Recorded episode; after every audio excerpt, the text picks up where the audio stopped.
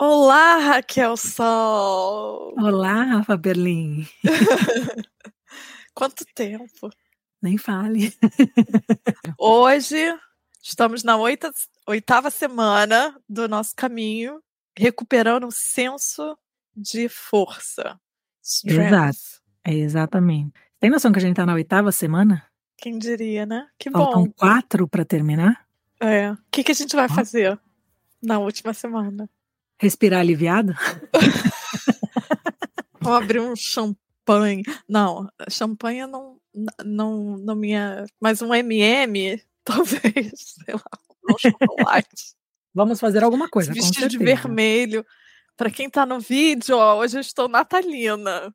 Ela está com um jumper lindo de gatos natalinos. O que Julia teve para nos ensinar? A gente tem para dizer que essa semana o, a leitura é que nem São Paulo, né? Grande.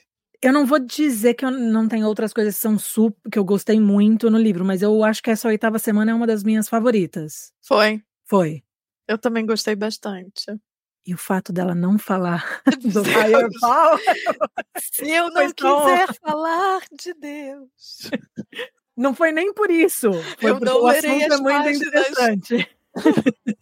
Mas foi interessante também ver que nessas páginas não, não tinha isso. É, essa semana que ela quer proporcionar pra gente é desentravar esse bloqueio criativo chamado tempo, nossa percepção de tempo. Pelo menos é isso que ela vai dizer no início, né? Que ela sempre Exato. tem um, um parágrafozinho na primeira página que ela, tipo, essa semana o que a gente vai trabalhar vai ser a nossa percepção de tempo, como vamos identificar coisas práticas, que, mas é o senso de força que a gente está trabalhando. Exato. Então vamos entender isso aí. E eu adorei que o primeiro ponto é survival. Exato. ela- Sobrevivência, né? E ela, mas ela está basicamente falando sobre a arte de flopar. Exato. Exatamente. Na linguagem de hoje, Explica para as pessoas o que que é flop. Que eu aprendi semana passada o que que é flopar. flopar é aquilo que a gente faz diariamente na internet. Você não, não é um criador de conteúdo de muito sucesso. É, flopar é o nome dado para quando você posta alguma coisa e aquilo não alcança. É, tipo, eu fiz ontem, eu fiquei desenhando o símbolo lá da Piccadilly. Aí eu me achei o máximo. Eu falei, gente, tá tão lindo, eu vou postar, todo mundo vai gostar. Quem curtiu? Eu mesma. Eu também, ó. Eu também. and only. Você curtiu? Agora faz pouco tempo que eu vi, eu curti. Eu curti. Então, gente, isso é flopar. Você bota toda a sua energia, se sente o máximo, acha que você criou uma pérola e ninguém liga, ou talvez o algoritmo não esteja mostrando, enfim, não, não desabrocha. Mas esse capítulo lá na frente vai te ensinar que focar no produto final também não é a solução. Então, o flop não precisa existir se você focar no, caminho processo. no processo, exato. Então, o flop, na verdade, Verdade. aí para quem quiser viver o flop. Se você quiser não viver o flop, você também pode. É, que na, e é como ela começa, né? Ela fala, perdas podem se tornar ganhos. Eu acho que ela começa falando isso, né, da sobrevivência, e ela fala que a sobrevivência vem também da perda, né? E ela começa isso, tipo, a perda da esperança, do dinheiro, de acreditar em você mesmo, do seu trabalho, que isso vai acontecer no caminho, né? A gente não, ninguém vai ter um caminho só de sucessos, a gente vai ter um caminho com muito mais fracassos do que sucessos, né? Eu acho que a gente tenta muito mais coisas que acabam não dando certo do que efetivamente aquelas que acabam né, eu imagino que um escritor às vezes escreveu muito antes de fazer alguma coisa que ele consegue publicar e ter um conhecimento por isso. Então, tudo aquilo que ele escreveu não é que é um fracasso, né? A gente também usa essa palavra, mas, mas foi, foi o caminho que ele chegou até lá. Então, a gente tem muito Sim. dessas perdas, né? Eu acho que principalmente a vida do artista, e se a gente levar para outros campos também, a vida do empreendedor, a vida de quem busca uma carreira, a gente tem muita perda. E a gente tem que saber lidar, sobreviver a essas perdas. E eu acho que é isso que ela fala nessa, nesse primeiro ponto do capítulo. Aí tem um momento que eu marquei aqui, crítica é uma perda, que ela diz, né? A verdadeira crítica, talvez, liberta o artista do que ele está focando, digamos assim, né? Eu achei até forte. Ela vai falar de incesto emocional. É. Antes, antes de falar disso, ela fala de childlike é, é diferente de childish. Childish, é. Então, eu acho que você ser imaturo é diferente de você ser infantil, alguma coisa parecida, né? Ah, é uma boa tradução essa. Mas eu ser imaturo para Julia Cameron é o quê? Eu acredito que ainda não ter aquela ter que trabalhar naquilo, não ter aquela maturidade, porque maturidade é uma coisa que a gente vai conquistando e vai aprendendo. Ser infantil, eu acho que é uma coisa, é, é uma característica da pessoa, né? Todo mundo é imaturo até o momento que você vira maduro. Sim. Né, assim, no, no, sentido. E tem pessoas que têm ati, atitudes imaturas, mesmo já sendo adultos maturo, maduros, né? Então eu acho que eu não sei, quando eu li isso, eu tentei traduzir dessa maneira, né?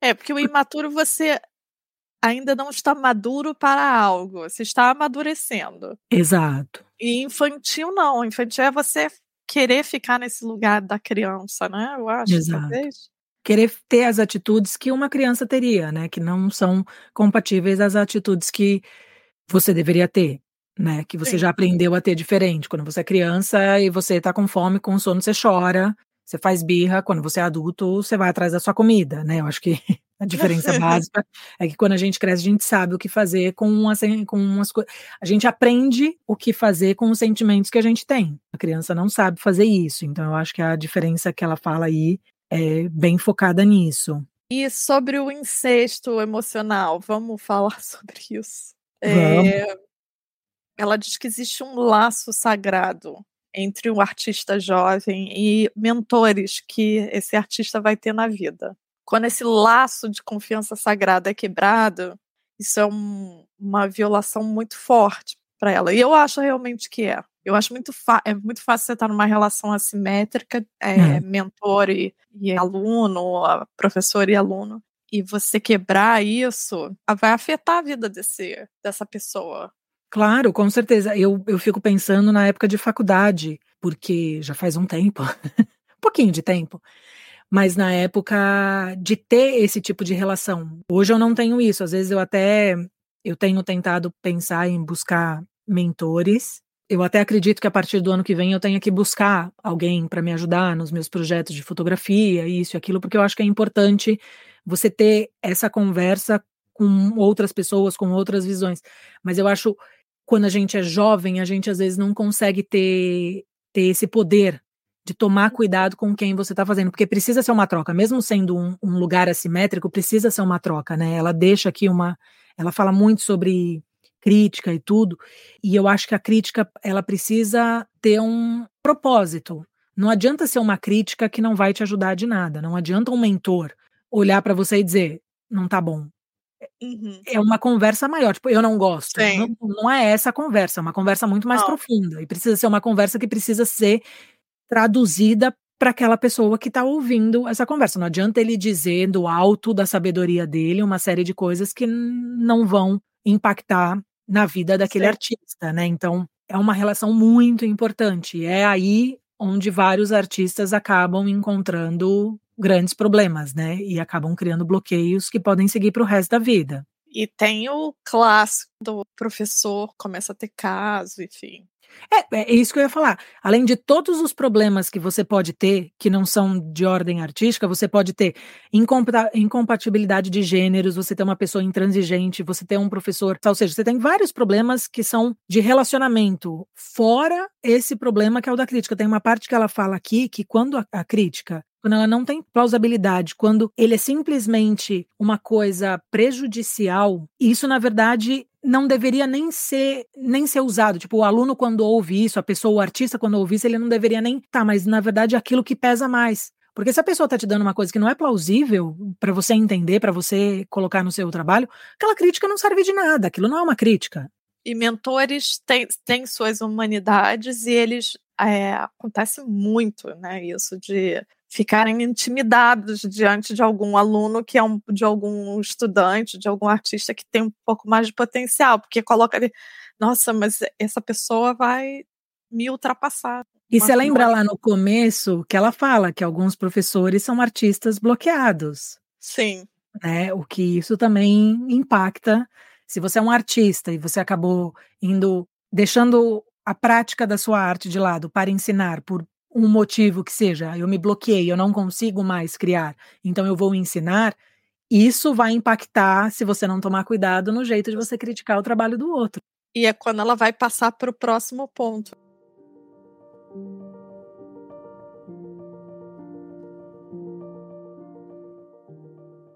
Na hora que eu li, eu falei: será que ela está pensando na mesma coisa que eu? Porque existe essa imagem do, do intelectual na torre de mármore. Então ele está fora do mundo, na, no alto de uma torre, com toda a sua grandiosidade.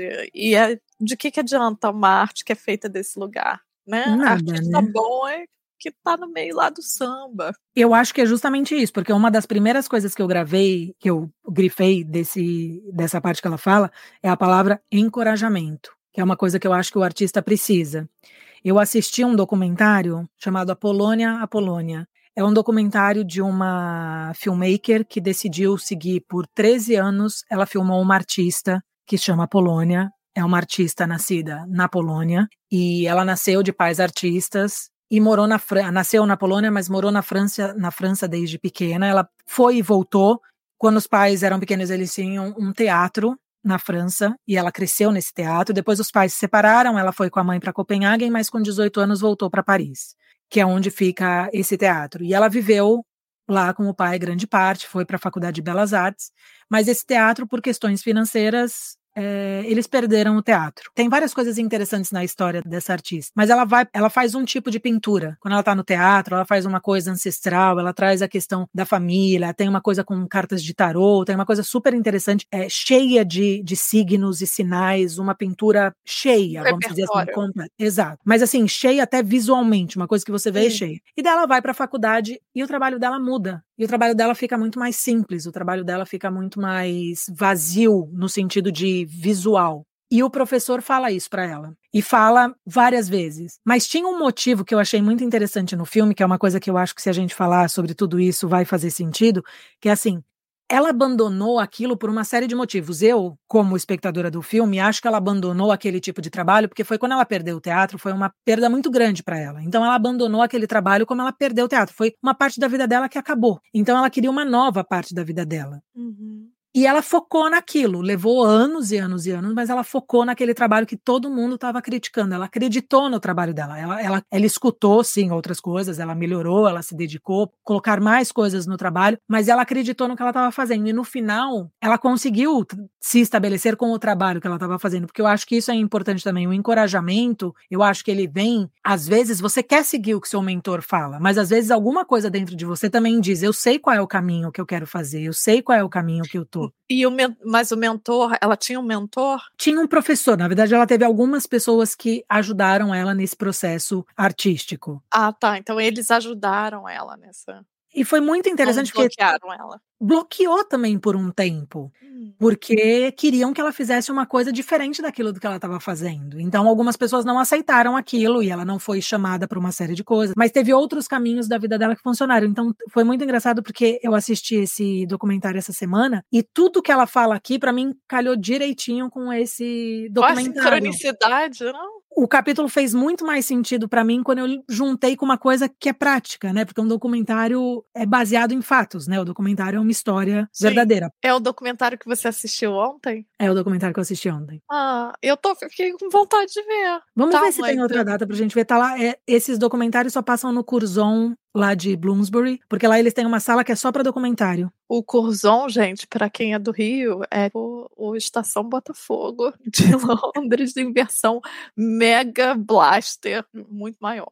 Para quem é de São Paulo, é o Itaú Cultural, Reserva é. Cultural, é. são esses cinemas nesse momento do, do ivory power, do poder marmorizado dessas pessoas é, com frustradas, ela fala isso, frustradas, com inabilidade de criar, junta bem esse documentário. Bastante. Vou ver se eu acho alguma coisa para colocar no, nas notas para as pessoas. Tem um momento que ela vira e fala assim: a criatividade não pode ser quantificada. Isso é um problema. E foi a mesma coisa. A gente... é. Tá em sincronicidade. é. tá em sincronia. E aí ela vira e fala: to, to be blunt, para ser bem direto, a maioria dos acadêmicos sabem demonstrar, mas não sa sabem desmontar, mas não sabem montar. Eu achei Grifei a mesma coisa. eu achei muito bom. Exato. Você lê crítica, às vezes você vê não coisa quando você tira uma foto. A gente estava falando ontem de uma foto sua. Eu posso ter todos os a técnica, não vai ser é o Pierre Menard, no mocinho lá argentino, cego, quase cego. Borges, ele escreve Borges. com o Pierre Menard, é o Pierre Menard? Não lembro. Ele escreve o Dom Quixote, ele copia o Dom Quixote inteiro e assina Pierre Menard. E aí, é Dom Quixote ainda, se não for assinado por Cervantes? Eu achei, eu achei isso tão perfeito. Não precisa ler Borges, não. Lê só as frases da Julia Cameron que você entende. É, quando ela fala também dessa questão, né, principalmente dessa parte intelectual, dessa parte acadêmica, que é uma parte que todo mundo é, respeita, que tem respaldo, isso, aquilo, às vezes essa crítica vai destruir o trabalho de alguém, vai desmontar, você vai dizer para a pessoa que aquela cor não é certa, que aquela forma não é certa, isso, aquilo. Exatamente. Mas o que é certo, então? Porque você desmontou uma coisa, mas não foi você que criou aquilo, né? Então é muito fácil você olhar para uma coisa que foi criado, que está criado, que tem vida, que está lá, e você dizer que aquilo é não, não e não, mas você não sabe como, como fazer aquilo daquela maneira, você também não fez aquilo daquela maneira, né? Então eu acho que a gente tem que tomar cuidado com essas pessoas que estão aí para desmontar o nosso processo, desmontar o nosso trabalho e que não saberiam montar no nosso lugar. E a verdade é que tem uma coisa misteriosa, né? Até a gente, quando tá fazendo alguma coisa, quando você tira uma foto, quando você acaba de editar, às vezes você não olha e não fica assim, tipo, tem alguma coisa aqui que me transcende.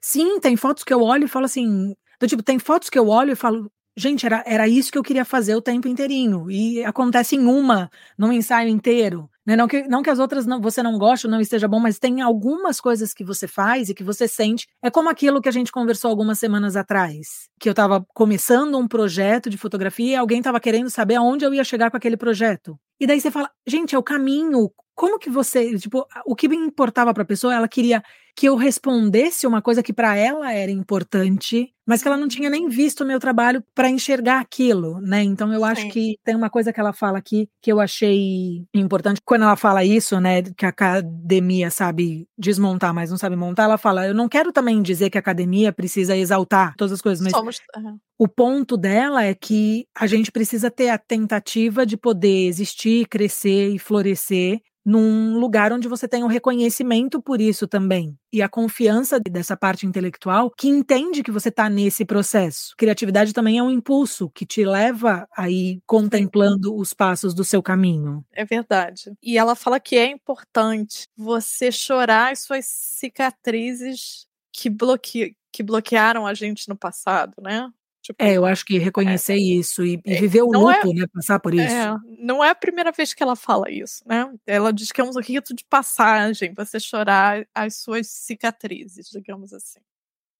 Tem uma outra coisa aqui que ela fala que é importante. É, eu grifei algumas coisas que ela fala.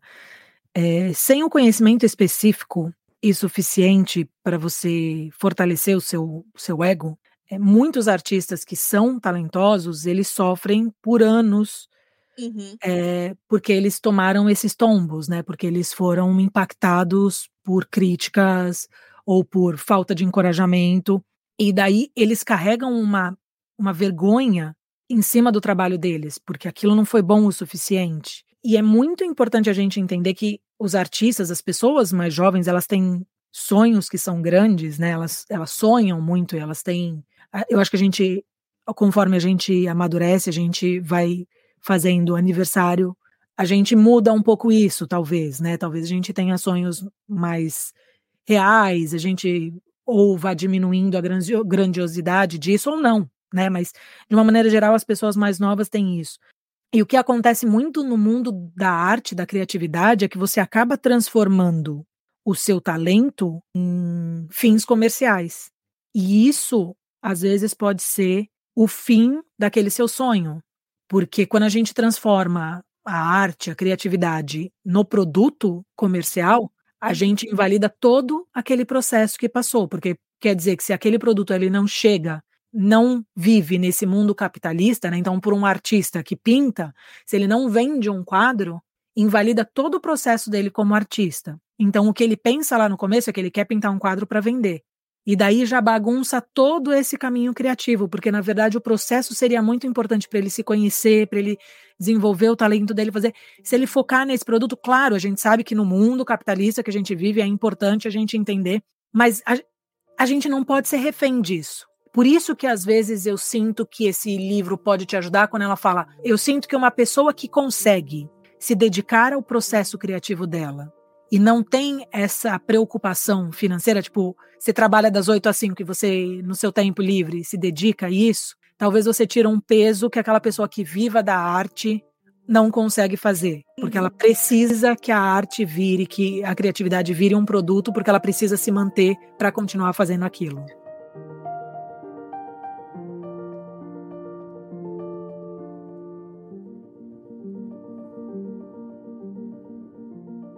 E ela fala que tem uma outra parte, juntando com aquilo que você falou do, dos machucados, que ela fala que a vida, é, que a carreira do artista, isso aquilo é como uma carreira de atleta também. A vida do artista também vai sofrer é, machucados. Você também vai sofrer. Né, você também vai se, se machucar durante esse caminho, como um atleta que machuca um joelho, machuca o pé, e e vai ter que dar um tempo, e vai ter que repensar, e vai ter que cuidar daquilo.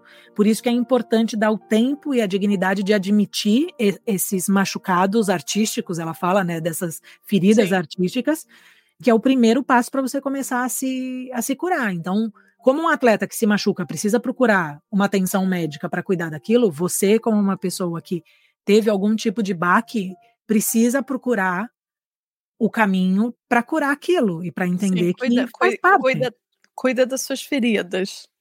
Não, não deixa. Ah, não, mas é ferida criativa, não precisa cuidar.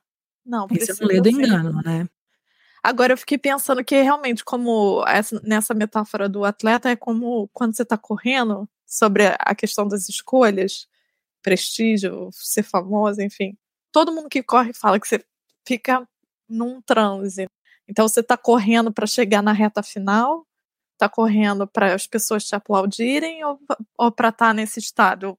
O que ela quer é que a gente corra para estar tá no flow, né? Para viver uhum. essa criatividade. Esse que é o, é o objetivo de, de criar.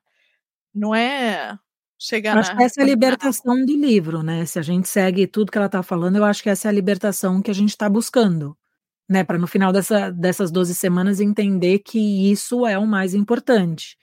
E o que ela fala logo em seguida, no capítulo que ela vem, ela dá um nome de ganho disfarçado de perda.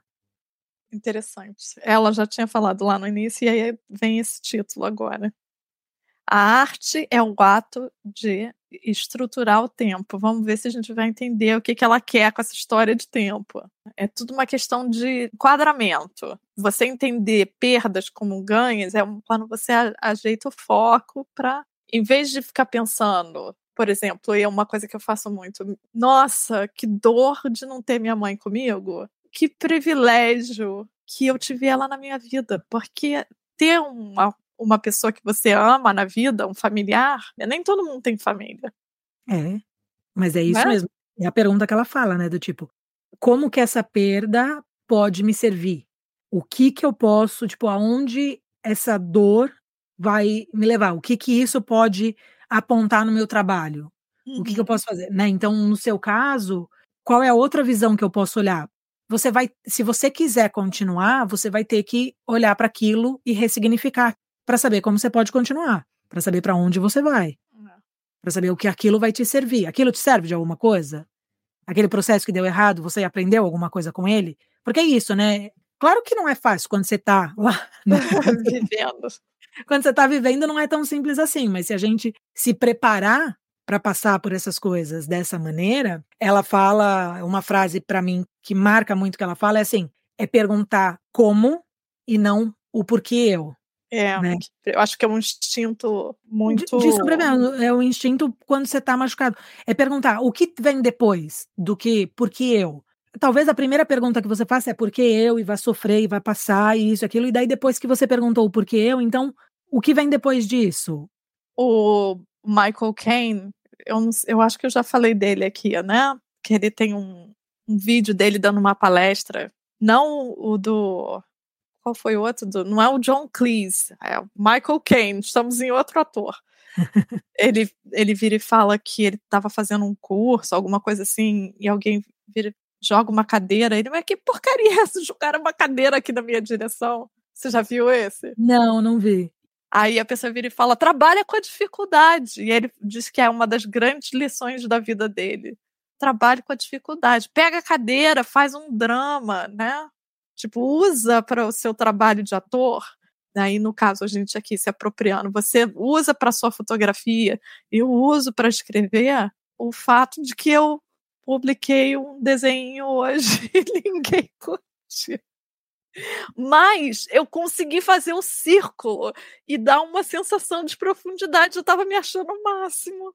Ainda Continuei se achando o máximo. Trabalhei com dificuldade. Agora eu posso dar mais um passo.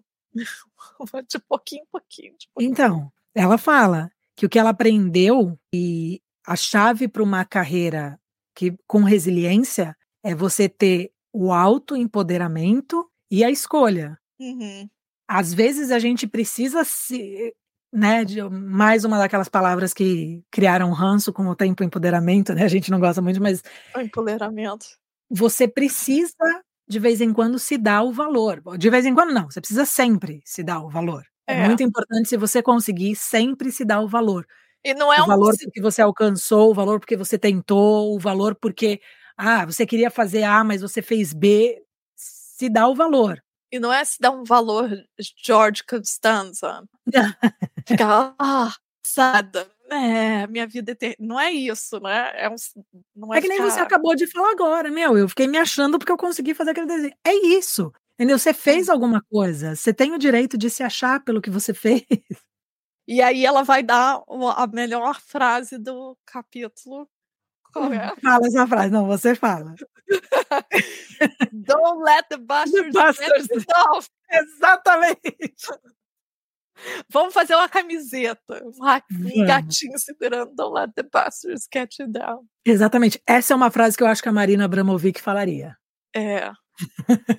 Porque eu acho que ela tem um impacto, assim, essa frase. É não deixe os idiotas do caminho, né? É. Bastards. Bastards é que Bastardos em português não é. Bastardos glórios. Nós Mas temos a nossa glória. Não deixe os idiotas te derrubarem, entendeu? Não deixa. Porque vai ter o que vai ter no caminho. E, e o capítulo nem terminou, mas essa frase, assim, é ótimo. É a Eu melhor fazer... coisa para o seu senso de força. Eu vou fazer esse gatinho aqui, ó, segurando. Don't let the bastards get you down. E é, daí a gente entende, porque ela tá falando de tempo, né? Porque ela Finally. É, é, ela fala algumas coisas aqui de tempo, né? Porque eu acho que ela está falando de tempo da questão de maturidade, ela está falando de tempo em questão de processo de trabalho, e daí ela começa a falar. O outro ponto desse, dessa semana é idade e tempo, produto e processo. E ela começa e... com a pergunta, né? Você sabe o quão velho prefiro ler em inglês. Do you know how old I'll be by the time I learn to play the piano? Você sabe quão velho eu estarei quando eu começar a tocar piano? Aí a pessoa responde: a mesma idade que se você não aprender. É, mas é a mesma idade que se você não aprender. Se você fizer, você vai ter a idade que você tem. Se você não fizer, você vai ter a mesma idade. Então, se você levar 5 anos, se hoje com 40 eu quiser aprender piano e vou levar 10 anos para aprender piano, com 50 eu vou saber tocar piano. Ou então com 50 eu não vou saber tocar piano. Eu vou ter 50 da mesma maneira. não vai mudar o fato. Eu vou ter 50. Só que eu posso ter 50 aprendendo a tocar piano, levando 10 anos para aprender a tocar piano, ou eu posso ter 50 tendo desistido porque eu ia levar 10 anos para aprender a tocar piano. eu adoro o Martin, outro dia ele falou um negócio que eu achei tão genial. Foi alguma coisa no trabalho dele que eu falei: eu não entendo essas pessoas falando, ah, que eu tô velho. Você, a gente vai ser velho durante muito tempo. Então, qual o problema? Se tá velho ou se não tá velho? Não faz diferença.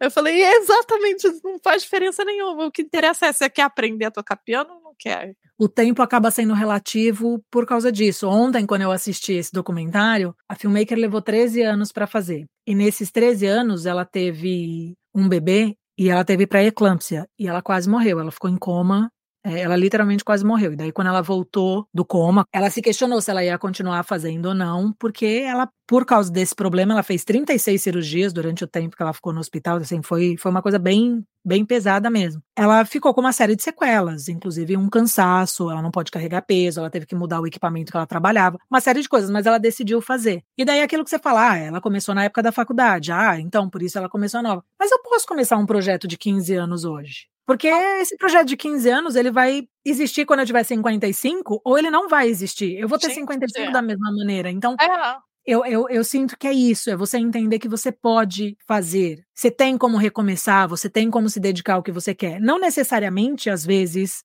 ah, eu quero ser um corredor. Eu não vou. Se hoje eu decidir praticar atletismo, eu não vou poder praticar na Olimpíada, porque a Olimpíada tem uma, uma idade base. Você está na Olimpíada até certa idade, depois você não pode estar. Tá. Mas eu posso fazer outras coisas com isso. Então, né, na verdade, é você saber aquilo que você pode fazer e saber que o tempo não é realmente um, um limitante. O tempo não é um fator limitante. O tempo é um fator, não limitante. Eu quero estar tá fazendo coisas até, sei lá, quando eu cair Enquanto eu viver, exato. É, e eu acho que quando você se coloca no. Eu gosto do processo e não da linha de chegada. Tipo, o que importa se eu tenho 10 ou 20 anos para aprender a tocar piano? E se eu estiver aprendendo a tocar piano, já tá bom. By the way, eu gostaria de aprender a tocar piano. Eu também. É ótimo também, né? Pra cabeça, para isso, para aquilo. É ótimo para envelhecer se a gente parar pra pensar tocar piano.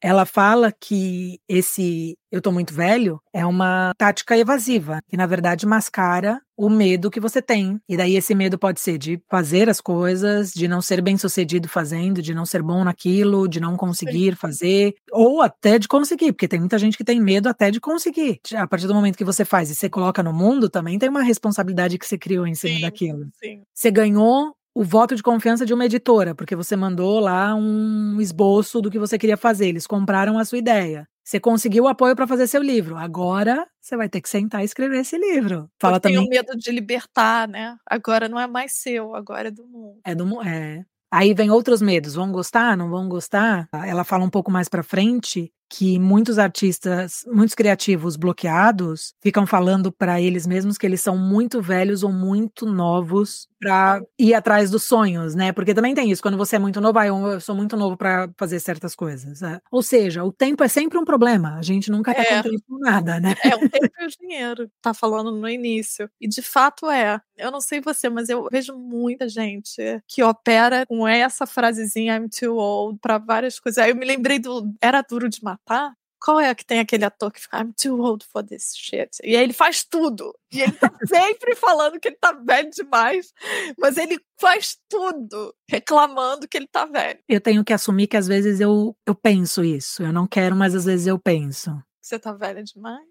Na verdade, o meu problema não é com a idade de dizer que eu tô velha demais. O meu problema é que às vezes eu sinto que eu não tenho a energia que eu tinha quando era mais jovem. Você não tem a energia de quando você era jovem. Agora você Exato. tem outra energia. Exato. Então eu tenho que fazer num tempo Refrain. diferente. Refrain. Exato. Exatamente, é exatamente isso. Mas às vezes eu me pego falando, e daí tem uma frase aqui que serve exatamente para mim. Ela fala: alguns criativos que estão bloqueados, eles gostam de fingir que de fingir não, ele, eles, eles acreditam, ou eles até fingem que um ano, ou até mesmo alguns anos, é muito, muito. E se a gente parar para pensar, eu hoje não faço prazos super curtos, né? Eu não falo, ah, eu quero uma coisa para daqui três meses, seis meses. Eu sempre faço prazos para ano. Mas eu fiz um prazo ano passado de um ano que eu queria ter feito certas coisas e eu me dei conta de que um ano não é tempo suficiente para isso. Então, um ah, ano é muito pouco. É, os meus prazos são tudo. Um eu ano é hoje, é por pouco. exemplo, eu achei que eu ia acordar e ia gravar uns cinco é, vídeos de um minuto pro, pro negócio da Jane Nossa que eu tava fazendo. Eu gravei um. Um, quer dizer, a pessoa não sabe agenciar o tempo, mas eu vou levar um ano para fazer, nossa, mas vai levar muito tempo. Gente, um ano não é muito tempo, dependendo do que você vai fazer, um ano não vai ser nem o suficiente. Não. Então, e esse... aí você continua. Exato, esse muito velho, eu não penso que eu sou velha, eu penso que eu não tenho energia ou que eu não tenho tempo. Então é esse que eu preciso, como você falou, tipo, reenquadrar na minha cabeça. Uhum. Né, de uma maneira de dizer, não, peraí, eu posso não ter a mesma energia, então eu não vou fazer num tempo curto como eu faria se eu tivesse, se eu fosse mais jovem. Talvez eu vou fazer num tempo mais longo. Isso você não sente também, mas que você tem outra energia. Eu não sei explicar. É um outro olhar. Tem coisas que você não veria com a pressa que você tinha quando você era mais nova, Exato. que agora você consegue ver e desfrutar de. Ai, não sei, é diferente. E daí, eu tudo acho... que a Ti tá falando, você grifou essa frase também, que ela fala: a gente gosta de focar na expertise que a gente aprende ou em ter feito a arte. Mas a tensão final, na verdade, faz a gente ignorar o fato de que a criatividade existe não no que está feito, e sim no fato de fazer. fazer. Eu grifei e coloquei estrelinha porque eu achei isso brilhante. É, a criatividade ela vive no fato de fazer, não no que está feito. Eu gostei muito quando ela fala assim: creativity occurs in the moment, and in the moment we are timeless. Essa sensação de timeless a gente está fora do tempo. É a suspensão. A arte tem esse efeito. E olha quanta coisa já interessante quando, que a gente já falou semana. Quando você vê uma obra de arte, eu me, eu me sinto suspensa. Desculpa, uma Marina Abramovic, Abramovic, quando você para ali na frente daquela mesa, quando você vê ela olhando para as pessoas, eu me sinto suspensa. Eu e eu imagino que ela fazendo, o processo dela também seja fora do tempo. Eu acho isso lindo. Então não existe produto final, né? Que é o que ela vai dizer depois. É exatamente. Você peguei... para de, de você para de, de, de, produzir a sua obra, de melhorar, enfim, sei lá. E aí a pessoa que está assistindo, que está lendo, que está ouvindo, claro. continua, vai dando os significados lá dela. É maravilhoso, é lindo.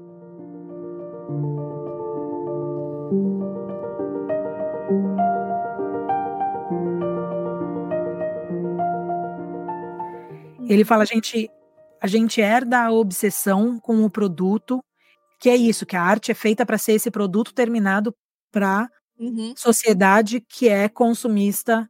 Sim. E não é isso, né? É, a gente não está falando de, de marca, a gente não está falando, você não, você não cria um tênis, você cria um tênis para ser vendido, mas você não cria uma obra de arte pensando nisso, porque tanto que tem artistas, dependendo da arte que você faz, você tem uma arte daquela. Né? Tem fotógrafo que só vende uma foto de cada um. Tem fotógrafo que às vezes vende tipo 10 impressões daquela mesma foto, mas tem fotógrafo que vende mesmo sendo uma coisa que você pode replicar, porque uma pintura às vezes é mais difícil, mas a foto você pode replicar. Tem, tem fotógrafo que não faz isso, que só vende uma fotografia. Então, se você pensar só nisso, se você focar só na arte como um produto final, você vai perder esse, toda essa aventura que você tem no processo, você vai perder tudo que você tem para ganhar com isso. E daí eu sinto que quando ela fala, daí você vai estar tá deixando de produzir arte, né? Você vai estar tá produzindo um produto. O que também não tem nada de errado, né? A gente não está dizendo aqui que uma coisa é certa ou outra errada. A gente só está falando que pro lado criativo, principalmente para isso que a gente está falando, que são trabalhos intangíveis, né? Que são coisas que a gente não consegue às vezes calcular, não consegue vender e que as próprias métricas de redes sociais e métricas de outras coisas não pagam o que esses trabalhos têm de valor, é importante a gente entender isso, que às vezes pensar na arte, pensar na criatividade como um produto final não é a, não é a melhor solução. Pelo contrário, essa é uma solução limitante. É verdade, eu concordo. Enfim, vamos falar então, preencher o formulário? O preencher o formulário para ela significa dar um passo de cada vez. Vai pintar um quadro em vez de ficar pensando se tem espaço na galeria, né, como que vai ser a recepção, vamos comprar tinta primeiro. Né? Exato. Né? Vamos. Simples assim. E aí vai de pouquinho em pouquinho. Ela diz é um, é um, que esse é um processo que é uma ação diária para sua criatividade. Cada, cada dia você faz um pouquinho para alimentar a sua criatividade ou algum projeto, o projeto da vez. É, e é interessante porque ela fala isso, né? Por exemplo, ela, ela dá o exemplo do, de uma peça e ela fala: para você escrever uma, é, você tem que escrever. É. Não adianta só ter a ideia, né? Você tem que escrever. E ela dá algum, alguns exemplos, tem uma parte que ela dá um exemplo que ela fala assim: nem que você, você vai escrever lá o tempo que você tem entre colocar uma roupa para lavar e fazer outra coisa. Mas isso já é que você, tem, você vai é. sentar e vai escrever. E isso é muito importante, né? E essas coisas vão acumulando. Se você consegue fazer esse pouquinho todo dia, depois de um tempo grande, você tem alguma coisa. O problema é que se você não fizer esse pouquinho pouquinho, você não vai ter nada. E ela fala que a melhor maneira de admitir que você quer fazer a sua arte é tomar essa ação diariamente de se, de se comprometer com preencher esse formulário. Né? Então, assim, se você faz isso, só, só o fato de você parar, sentar e dizer, eu preciso comprar tinta, uhum. comprar. Você já está se comprometendo com o seu. Com, com, a sua parte criativa. Então, se é para escrever, você está lá, sentou e pegou o caderno e colocou a data. Uhum. E daí depois você escreveu a primeira frase. E daí você é isso, é fazer, é entender que isso é um processo que todo mundo precisa fazer para absolutamente tudo na vida. Tudo para acontecer, você precisa se dedicar, você precisa colocar o trabalho para isso. Sim. Por isso que ela fala tanto que é, a criatividade é muito mais do fazer do que do feito. Mas a gente que romantiza tanto. Eu sinto muito isso assim eu vou sentar na beira do rio, vai estar um dia ensolarado, com a temperatura correta, e sereias vão vir, vão cantar para mim. Tudo tem que estar tá muito perfeito. Aí você acorda, aí você briga com o gato que ele fez alguma coisa de errado, sei lá, briga com o marido. A gente chove, não briga com o marido, com o gato a gente não briga não. Enfim, reclama, né?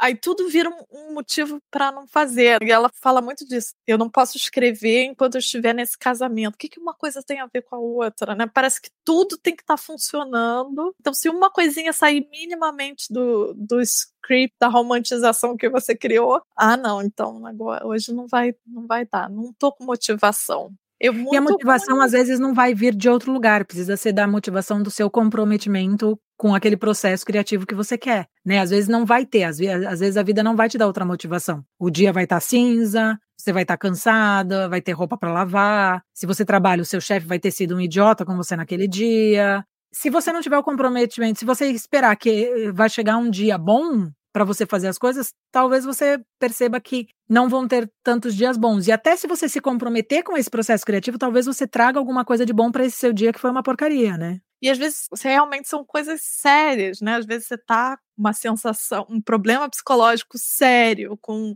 um, uma questão física realmente séria. Eu acho que é importante quando ela diz isso, né? Não é entre uma lavada de roupa e outra já conta. Quando você entende isso, você começa, não, tá, dois minutos que eu consegui, se eu conseguir fazer isso, já, quando você consegue se dar os dois minutos. Ela fala é mais para frente uma coisa. Às vezes você fantasia sobre conseguir viver de arte ou conseguir viver de criatividade é, o tempo integral, mas daí você falha em conseguir viver meio período, ou uma Sim. parte do dia. Não adianta fantasiar. Porque é isso, se a gente não consegue fazer com o tempo que a gente tem, como que a gente garante que a gente ia conseguir fazer se a gente tivesse todo o tempo livre? Sim. E eu gosto quando ela começa a falar da questão de ser assustador você dar esses pequenos passos e ela vai falar de um do vício da ansiedade também me identifiquei com isso você se identificou com isso também o que ela quer dizer com esse vício da ansiedade é você usa pensamentos ansiosos para adiar o próximo passo. Eu adorei, eu até marquei aqui podcast. e é, é uma questão tão elementar que ela diz que às vezes a gente prefere ficar paralisado nessa né, ansiedade, né, que, é, que é em pequenas doses, do que dar um simples passo na direção certa. Que eu acho que completa, junto com uma outra frase que ela fala, que a gente, que uma das coisas favoritas que você acaba fazendo é, ao invés de fazer a sua arte, fazer o seu processo criativo, é ficar contemplando as opções. Ah, mas se isso, ah, mas se aquilo. Foi o que você falou, você está pensando em absolutamente tudo, mas você não está fazendo Nada. o que você precisa fazer, né? Você não está dando o primeiro é passo. Que é chato, eu claro. acho. Claro. Quando você está fazendo, quando às vezes você chega um ponto que você fica meio.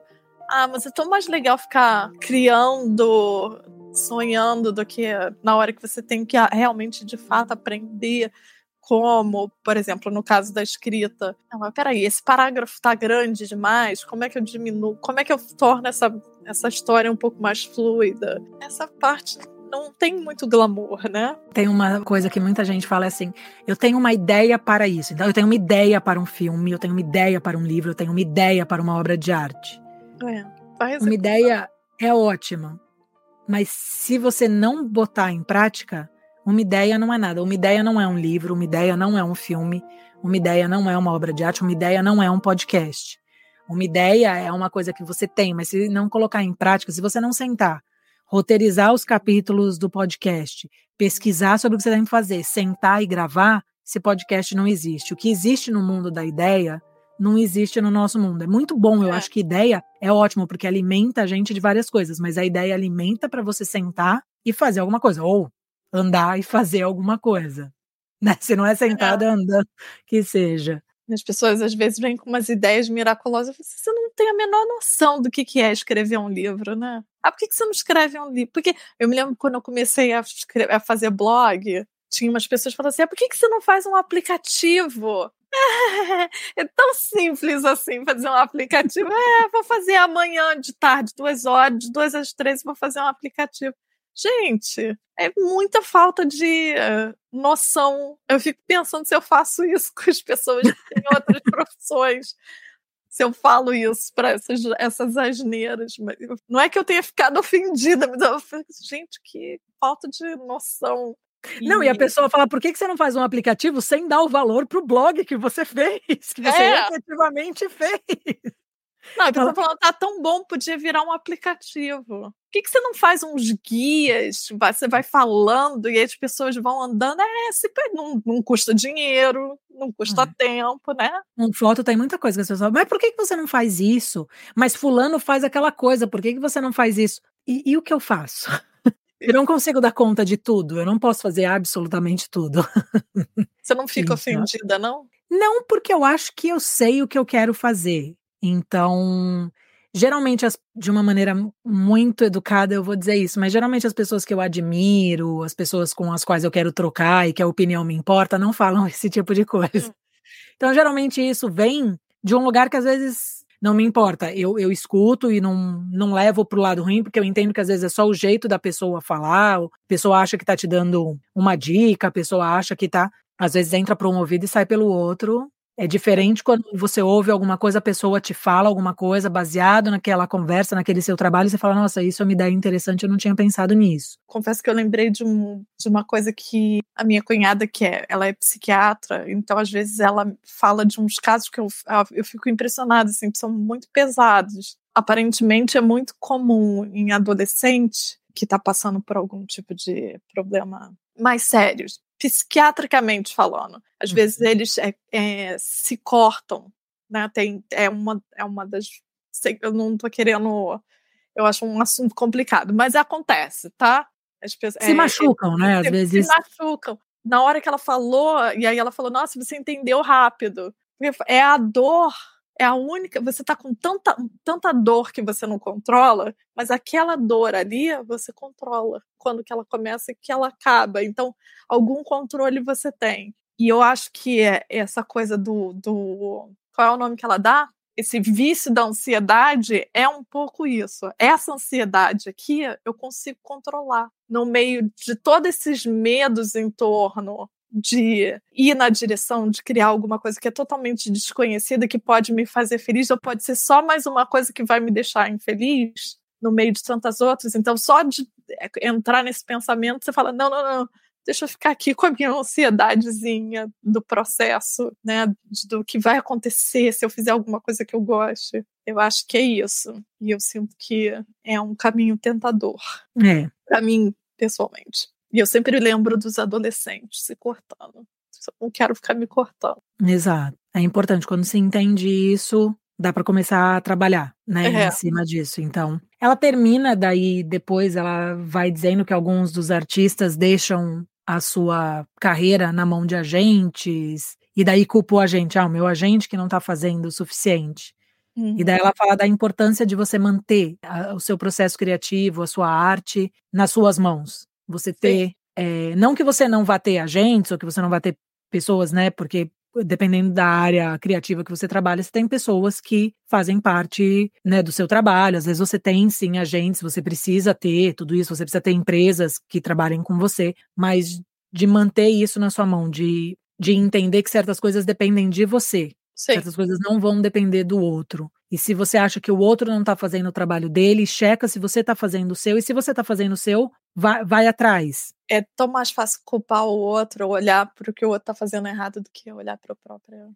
Mas e aí depois ela vai entrar no, no, nos exercícios, as, hum. as tasks. Você tem alguma coisa para falar das suas páginas matinais? Eu tenho que dizer que eu tô tendo dificuldade com as páginas matinais.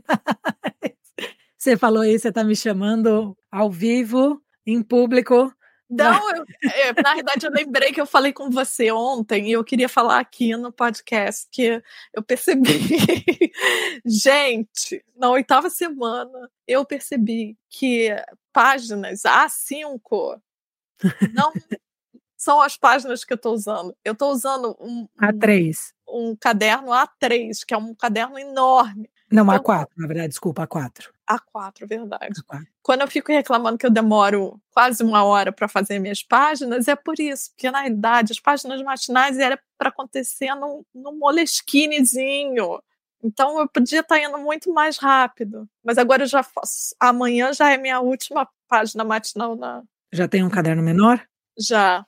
Hum, bom. Tá mais do tamanho, né? Eu tô tendo um pouco de dificuldade, mas eu acho que eu tô tendo dificuldade por outras questões da vida, né? Que é aquilo que a gente fala. A vida também entra e é importante a gente reconhecer. Eu tô com um horário meio bagunçado de com insônia, com isso aquilo, então isso acaba atrapalhando a minha manhã e daí eu começo o dia já atrasada para fazer outras coisas e daí às vezes não consigo sentar e fazer. E, então eu tô tentando me me reorganizar porque o hábito de escrever é bom, eu sinto falta. Sim. Né? Então é isso. Eu acho que sempre o caminho não é linear, enquanto para Rafa está funcionando de uma maneira linear, pelo Mas menos eu fazer. Eu tenho umas dificuldades, por exemplo, eu acordo e às vezes aí eu vou no, eu vou no banheiro antes de, de começar a escrever, né? Aí quando eu sento, aí vem um gato e pula em cima de mim ou o Martin começa a falar comigo. Isso não tem problema, eu não, não, vejo como muito problemático, não.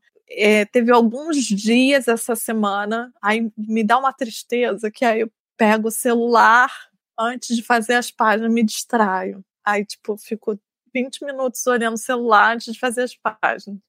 E eu sinto que afeta, entendeu? Se eu, se eu não achasse que afetasse, mas eu acho que afeta. E teve alguns dias, acho que foi até na semana anterior, que eu senti que eu demorei muito para fazer a página, porque eu parava no meio da frase, parecia que o meu pensamento eu começava a imaginar e a pensar alguma coisa, eu falei, eu tenho que voltar para escrever, sabe? Muito, muito, muito dispersa, talvez por estar usando o celular na é. hora que devia. Então, esse foi meu desafio com as páginas.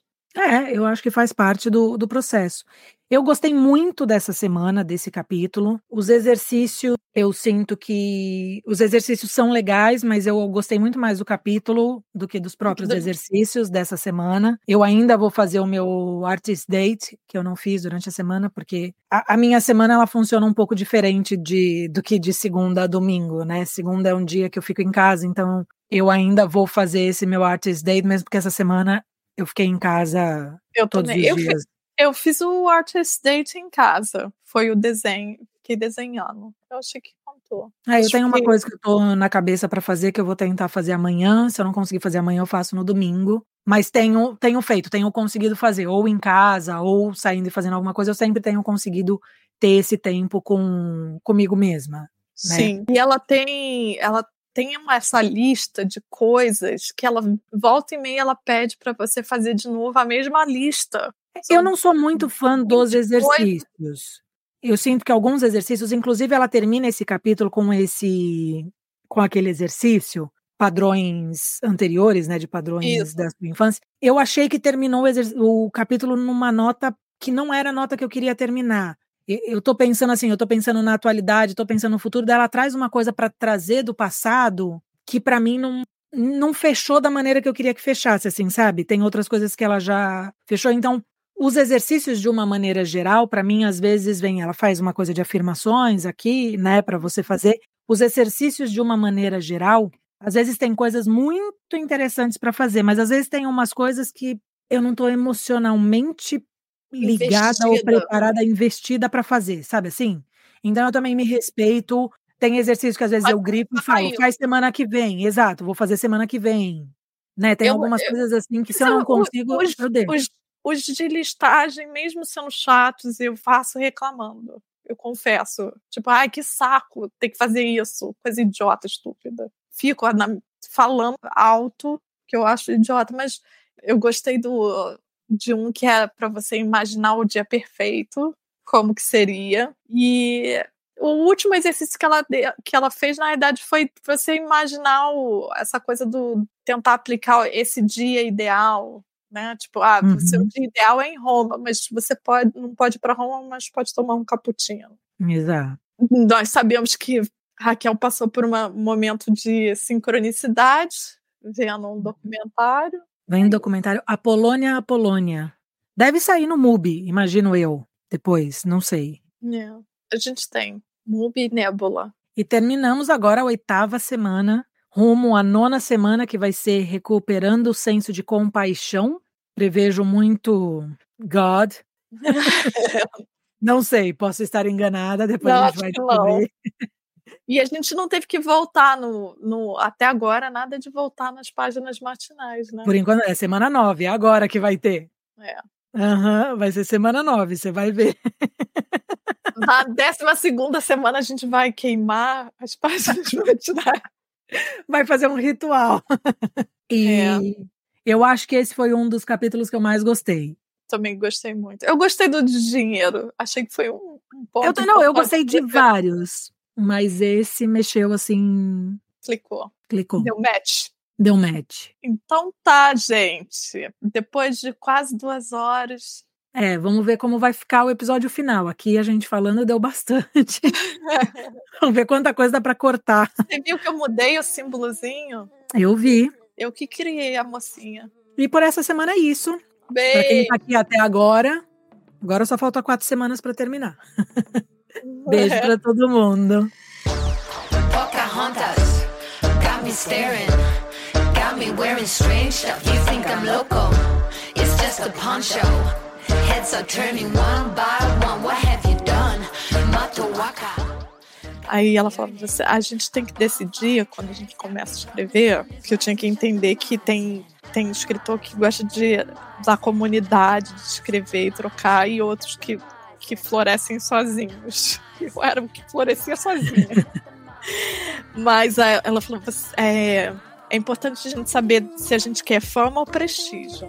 Exato. Porque muda a maneira como você produz um trabalho. Eu achei isso interessante. Você quer fama ou prestígio, Raquel? Que é lodo. Entre esses dois, eu prefiro prestígio. Mas eu ainda até colocaria uma outra coisa, né? Você quer você quer fazer a sua arte ou você quer ser reconhecido pela sua arte? É, exatamente. É. Porque é o... eu prefiro fazer a minha arte, mas não é a mesma resposta que a Raquel de anos atrás daria, né? A Raquel de anos atrás queria ser reconhecida pela arte.